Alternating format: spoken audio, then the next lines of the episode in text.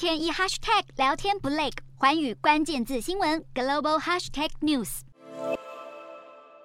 SpaceX 的火箭升空，向太空发射的无数颗星链卫星，甚至能帮助乌克兰在战争时期维持关键通讯。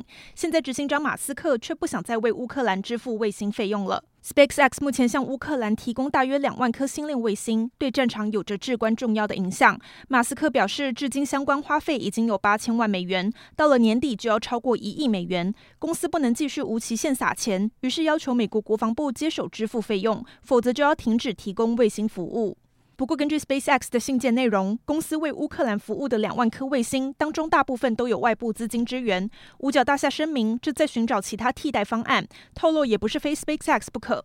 有不少人还认为，马斯克不想再为乌国通讯买单，是因为他与乌克兰大使的冲突。马斯克先前提出乌俄和谈建议，要乌方承认克里米亚半岛属于俄罗斯，引发乌克兰大使用粗口怒骂马斯克滚一边去。马斯克嘲讽回应，他现在就是在照做。